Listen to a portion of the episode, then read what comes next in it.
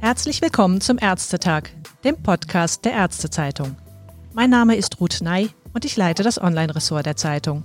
In einem Positionspapier der Kassenärztlichen Bundesvereinigung KBV sowie der Virologen Professor Hendrik Streeck von der Uni Bonn und Professor Jonas Schmidt-Kanasitz von der Uni Hamburg haben die Autoren eine langfristige Strategie zum Umgang mit dem neuartigen Coronavirus vorgestellt, die nicht auf wiederholtes Herunterfahren des gesellschaftlichen Lebens abzielt. Viele ärztliche und psychotherapeutische Verbände und Gesellschaften wurden dabei als Unterstützer aufgezählt. Eine Gegenposition dazu haben nun der Berufsverband der deutschen Anästhesisten, kurz BDA, und die Deutsche Gesellschaft für Anästhesiologie und Intensivmedizin bezogen.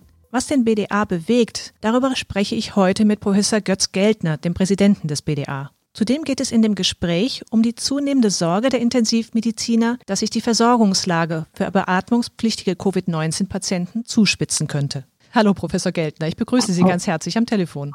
Hallo. Professor Geltner, in einer Pressemitteilung Ihres Berufsverbands heißt es, die Stellungnahme der KBV trägt zur Verunsicherung bei. Warum ist das so? Ich denke, wir sollten irgendwie dabei bleiben, dass jeder so das tut und lässt, was er am besten kann. Das heißt, für mich als Arzt ist eigentlich mein persönlicher Tätigkeitsschwerpunkt die Medizin, in dem Fall die Intensivmedizin und das sollten wir auch tun. Ich denke, die Bundesregierung, die Exekutive ist gefordert, Regelungen, Maßnahmen einzuführen oder durchzuführen. Das ist völlig korrekt. Das heißt, es gibt jetzt eine Regelung und ich würde dafür plädieren, dass wir uns zumindest an diese Regelung halten und nicht zwei Stunden bevor die Regelung kommt, neue Ideen entwickeln. Weil ansonsten in der Bevölkerung natürlich in keinster Weise eine Durchdringung erzielt wird, die die Bevölkerung sich nicht daran hält, weil sie sich natürlich immer auf ihre liebste Argumentationslinie zurückzieht. Und dass es mit der Freiwilligkeit irgendwie ein bisschen schwierig ist, haben wir ja in den letzten Monaten gesehen und hören wir immer wieder allenthalben. Das heißt, es war vor allem der Zeitpunkt der Publikation, den Sie für unglücklich halten, oder auch der Inhalt der möglichen Strategien, die dort vorgestellt worden sind? Wenn jemand den Stein des Weißen hätte, dann hätte er ihn schon lang vorgetragen. Also ich weiß nicht, ob das eine oder das andere richtig oder falsch ist. Es ist wieder mein Fachgebiet. Es ist so ein bisschen wie Glaskugeln lesen. Das ist wiederum was, was ich extrem ungern mache sozusagen. Es ist eine Entscheidung getroffen und ob die Entscheidung richtig oder falsch ist, sehen wir hinterher. Aber es sind von den Gremien, die Entscheidungen treffen, Entscheidungen getroffen worden, die dafür auch befugt sind. Das heißt, ich möchte mich gar nicht zum Inhalt äußern, weil das würde meine Kompetenzen überschreiten. Ich würde nur dafür plädieren, uns an irgendwas zu halten.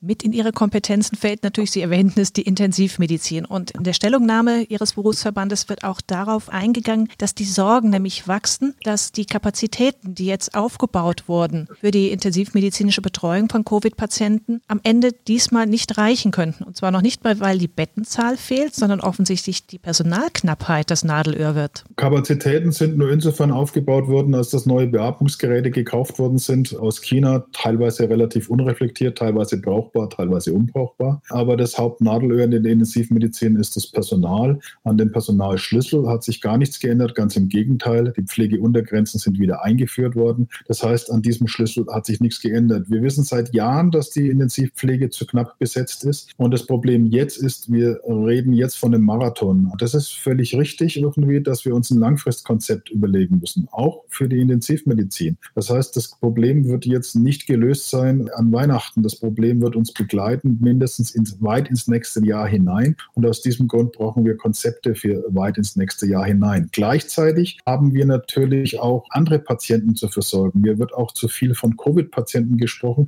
Alle anderen Patienten haben den gleichen Anspruch auf eine gute Versorgung. Ich kann zwar sehr wohl eine Metallentfernung bis April nächsten Jahres verschieben, ne? aber ich kann keineswegs einen Kolonkarzinom bis April nächsten Jahres verschieben. Das heißt, die Intensivkapazitäten sind ja jetzt nahe schon äh, komplett voll mit Normalpatienten und jetzt kommen Covid-Patienten dazu. Wir dürfen doch nicht davon ausgehen, dass die alle leer sind im Moment und jetzt oben die Covid-Patienten behandelt werden, sondern wir müssen die Covid-Patienten ins normale Betriebssystem einbringen und das ist unser Problem, weil alle Patienten sind gleich wichtig und jedes Leben zählt. Also deswegen ist diese Fokussierung auf den Covid-Patienten für mich nicht legitim. Dieser Warnruf schallt jetzt tatsächlich von allen Seiten, von Ihrem Berufsverband, von der DGAI, von der DIVI. Nur was kann man kurzfristig tun? Gibt es da schon Überlegungen? Arbeiten Sie da intensiv zusammen? Denn aus den Rippen schneiden kann man sich das Personal ja leider nicht. So ist es. Also wir haben Konzepte entwickelt, zumindest regionale Konzepte, wie wir irgendwie Kliniken sich äh, gegenseitig aushelfen. Mein Problem ist so ein bisschen, was man hätte machen können, ein bundeseinheitliches Konzept zu machen und natürlich auch äh, die Logistik irgendwie aufzubauen, um solche Konzepte umzusetzen. Wir haben nach wie vor regionale Schwerpunkte. Wenn Sie mit einem Kollegen aus Hamburg sprechen oder Niedersachsen, dann versteht er gar nicht, wovon wir reden. Und in Süddeutschland kippen wir an manchen Stellen schon fast wieder über. Das heißt, wir müssen es sicherlich im Moment irgendwie anders machen. Der Osten war in der ersten Welle relativ wenig betroffen, jetzt mittlerweile wieder mehr. Das heißt, wir werden weiterhin immer wieder Hotspots haben und wir müssen die Leistungsfähigkeit der Krankenhäuser, ein normales Krankenhaus hat normalerweise im Schnitt fast 50 Prozent wirklich Notfallversorgung und die anderen Patienten, von denen wir reden, sind sicherlich nochmal 25 Prozent. Also das sind die, die wir nicht verschieben können bis ins Frühjahr. Das bedeutet, wir müssen irgendwie es irgendwie möglich machen, dass die Krankenhäuser, egal wo, 75 bis 80 Prozent ihrer Leistungsfähigkeit weiter abbilden können. Und das heißt, wir müssen intelligente Verschiebungsmechanismen für Patienten, sowohl Covid als auch andere Patienten, an den Tag legen. Und da brauchen wir auch eine gewisse Logistik. Es gibt ja dafür auch speziell dieses Divi-Register, damit man einen Überblick hat, wo welche Betten belegt sind, wo es vielleicht auch noch freie Kapazitäten gibt. Wie weit ist es denn schon in Anspruch genommen worden, dass man da versucht hat, untereinander von den Kliniken zu kooperieren und sagen, wir hätten hier einen Patienten, könnt ihr da übernehmen? Die Zahlen im Divi-Register sind eigentlich so ein bisschen eher wünscht dir was Zahlen. Das heißt, die Bettendefinition der Divi war ein Beatmungsgerät plus ein Bett plus ein Monitor.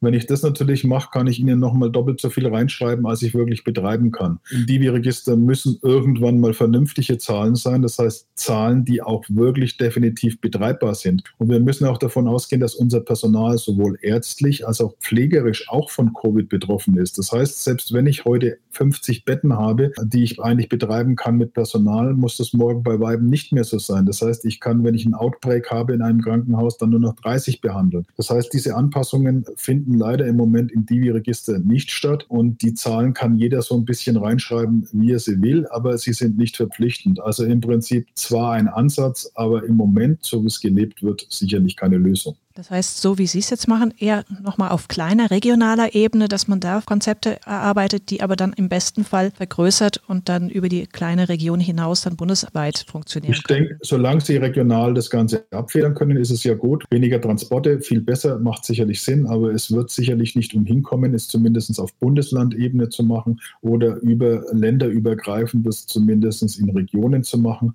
Eventuell müssen wir natürlich auf das ganze Bundesgebiet zurückgreifen. Wir sind allen Patienten Patienten verpflichtet. Also nicht nur den Covid-Patienten, auch die anderen müssen wir behandeln. Sie haben jetzt natürlich keine Glaskugel, aber wie spüren Sie jetzt im Augenblick die Zunahme, dass die Intensivbetten belegt werden, sowohl von den Fällen, wie Sie sagten, mit Krebserkrankungen, mit anderen Verletzungen, die direkt behandelt werden müssen, aber auch mit Covid-Patienten? Wir haben ja einerseits die Testergebnisse, die schwindelerregende Höhen erklommen haben. Wie weit spiegelt sich das tatsächlich aber auch bei der Schwere an Erkrankungen wieder? Also Sie können natürlich nicht die alte Rechnung vom Frühjahr aufmachen, dass mit so und so viel Positiven so und so viel ins Krankenhaus kommen, so und so viel auf Intensiv. Sie können aber nach wie vor von den Krankenhausaufnahmen davon ausgehen, die kommen nicht alle sofort. Ein kleiner Teil, 10 bis 20 Prozent, kommt direkt auf eine Intensivstation, aber die allermeisten kommen über eine periphere Station, also eine Covid-Station auf Intensiv. Das heißt, Sie können so ein bisschen eine Woche voraus kalkulieren, was auf Sie zukommt. 20 bis 30 Prozent derer, die gerade hospitalisiert sind, kommen irgendwann auf die Intensivstation. Intensivstation. Das heißt, so können Sie so ein bisschen voraussehen, was auf Sie in Ihrem Setting zukommt. Das ist völlig klar. Eine richtige Prognose, also eine Fallabschätzung äh, von den Positiven im Vergleich zu den Intensiv ist im Moment halt illegitim. Die können wir immer noch nicht machen, weil wir bei einer neuen Situation sind mit den Positiven, wie Sie das schon völlig richtig selber gesagt haben. Wie weit sind Sie denn zumindest ein bisschen gestärkt aus den Erfahrungen vom Frühjahr, was dann die Behandlung der Intensivpatienten angeht? Man hat ja inzwischen zumindest dann auch mit dem Cortison, also mit dem Dexamethason, eine Behandlungsoption gefunden, um die schlimmste Spitze vielleicht zu nehmen. Und es wird auch weiter geforscht.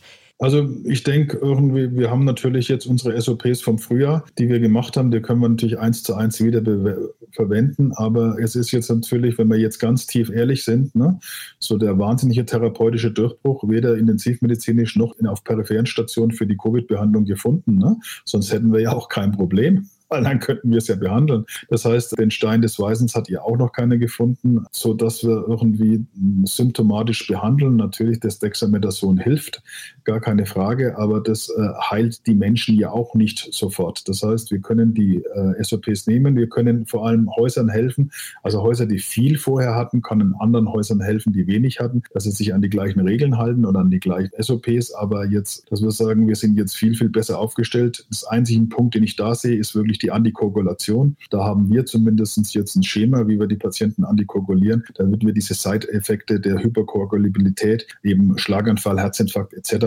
bei unseren hospitalisierten Patienten vermeiden. Also da glaube ich, haben wir sicherlich gelernt an der Stelle. Aber ansonsten so einen wahnsinnig großen Wissenszugewinn sehe ich weder in der Literatur noch bei uns. Was ist denn für Sie mit kleinem Blick in die Zukunft im Augenblick der nächste wichtige Schritt? Einmal für Ihr Haus, aber was würden Sie sich dann auch politisch vielleicht wünschen, was noch weiter passiert? Also ich hätte mir schon gewünscht, den Sommer nicht verschlafen zu haben, muss ich sagen. Und irgendwie zu sagen, es wird schon alles gut werden. Und da denke ich, da gehe ich auch konform mit dem Gedanken, wir brauchen ein Langfristkonzept und wir brauchen ein Langfristkonzept auch, wie wir irgendwie normale unsere Patienten versorgen und wie wir Covid-Patienten versorgen. Das ist natürlich ganz schwierig in einem Gesundheitssystem, das auf Kante genäht ist. Das heißt, keiner hat Betten leer stehen gehabt. Das heißt, wir brauchen sicherlich für die ganz lange Zukunft eine Konzepte, wie wir mit weiteren Pandemien umgehen gehen, wie wir sowas irgendwie lösen. Mittelfristig, kurz bis mittelfristig bin ich der Meinung, dass wir ein geschicktes Verteilungskonzept von Covid-Patienten zumindest regional, bundesländerweit, wenn nicht bundesweit brauchen. Herr Geldner, ich danke Ihnen für diese Einschätzung. Herzlichen Dank für das Gespräch.